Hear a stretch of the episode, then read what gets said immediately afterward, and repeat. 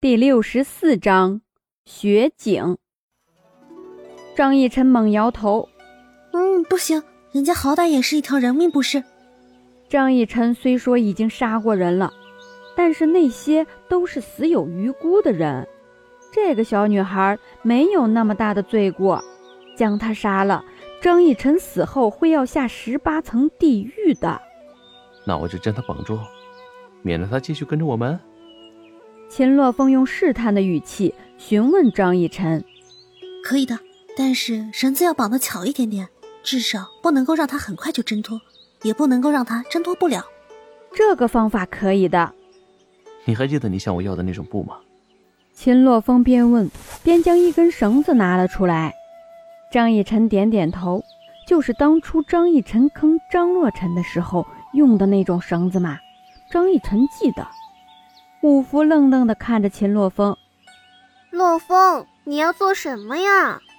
扑扇着大眼睛，希望秦洛风能看他一眼。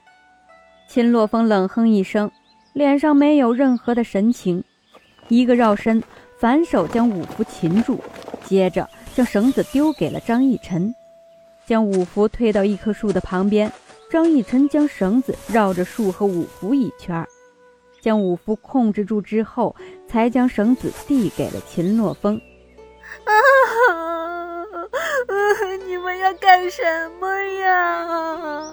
武夫现在知道哭了，那会儿只顾着专心致志地看秦洛风，根本没有注意到自己被人推到了树上。刚才是扭着头看秦洛风，还蛮辛苦的。现在好了。转到秦洛风的正前方，可以好好欣赏帅哥了。将五福身上的绳子打了一个完全挣脱不开的死结，这种死结就算是秦洛风，他也是挣脱不开的。你就在这里乖乖的别动，大概今天……张逸晨不记得这个时间是怎么算了，用手肘顶了顶秦洛风的胸口。秦洛风对张逸晨温和的一笑：“今天傍晚，对，对，今天傍晚就会。”张逸晨后面的话他根本没听进去，他只是看着那露出温和笑容的秦洛风，久久没有回过神来。这样的笑容好帅，好好看啊，看得五福都沉沦了。只是这个笑容并不是属于五福的。这是属于张逸晨的专属笑容，像秦洛风这样的人，只有在自己喜欢的人面前才会露出笑容，才会展现这么温柔的一面。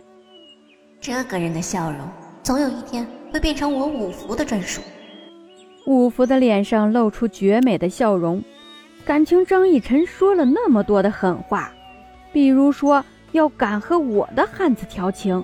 就让你自绝经脉等等，竟然被他当成了耳旁风，还敢对我的男人笑，这可不能忍啊！洛风，咱们走。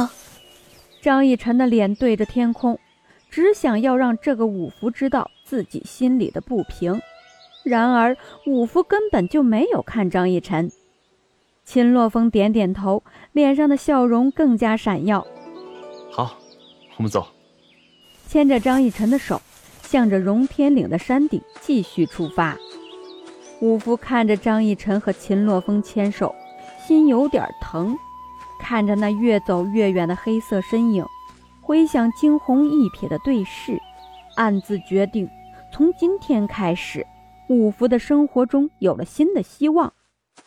两个人费了千辛万苦，总算是到了荣天岭的山巅。这里白雪皑皑，和下面如同鲜血的土地形成鲜明的对比，一部分鲜红，一部分雪白。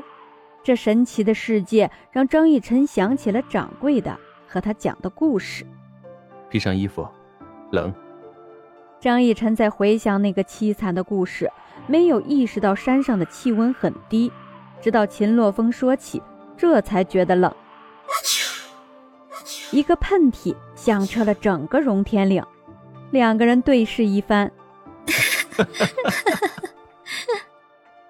在雪山的顶上，两个人差点没有笑成傻子。荣天岭的山顶至少有一个中学草场那么大，在这里嬉戏打闹不会有摔下去的可能。逸晨，这么美的景色，做一首诗吧。秦洛风看着张逸晨，张逸晨一身绿色衣裳，机灵可爱，墨发垂在背后，眸光如星，嘴唇红润的样子，在这雪地当中宛若丛林当中的精灵。要不是这里是雪山，秦洛风一定会将张逸晨扑倒的。不就是作诗吗？张逸晨可是新中国的三好学生，什么文言文、唐诗八百首的，那还不是信手拈来？别说是一首，十首八首都没问题。只知竹扇忽忘寒，小立春风夕照间。最爱东山晴后雪。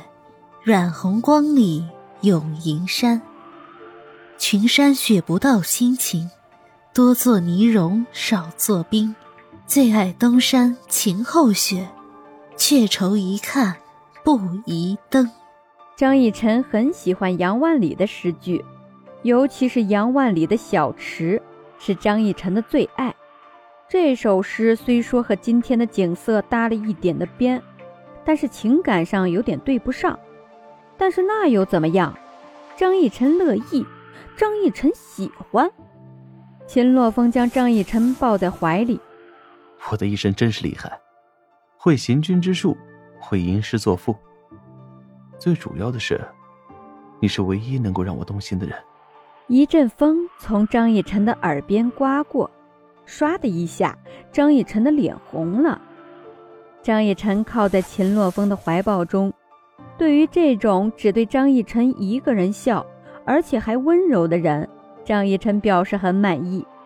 像这样的男子，张逸晨就是打着灯笼都找不到啊。但是偏偏这样的人先找到了张逸晨，张逸晨觉得自己是这个世界上最幸福的人。虽说凭空多出来了一个情敌，让自己心里有一点难受。但是只要秦洛风只喜欢他一个人就够了。两个人在雪地当中特别的显眼，所以某个人很快的就看到了张逸晨和秦洛风，走到两人的身边。安令眼中带着笑意，真是没有想到，在这里都能够遇到你们。安令的眼神很温柔，眼角的笑意让安令显得更加的富有亲和力。张逸晨没想到会在这里遇到安令，出乎想象，而安令也没想到张逸晨会出现在这里。要不是看到了雪地上的两个身影，估计也不会注意到张逸晨和秦洛风的。是啊，真的好巧啊！走到安令的身边，将头上的簪子拔了下来，给安令看。你看，簪子在这里。张逸晨这个样子很有趣儿。安令以为张逸晨应该会说：“咱俩的缘分真是八辈子都弄不来呢。”没想到张逸晨竟然会说这个，太搞笑了。我知道了。对了，你怎么会出现在这里？安令笑了笑，转而问道。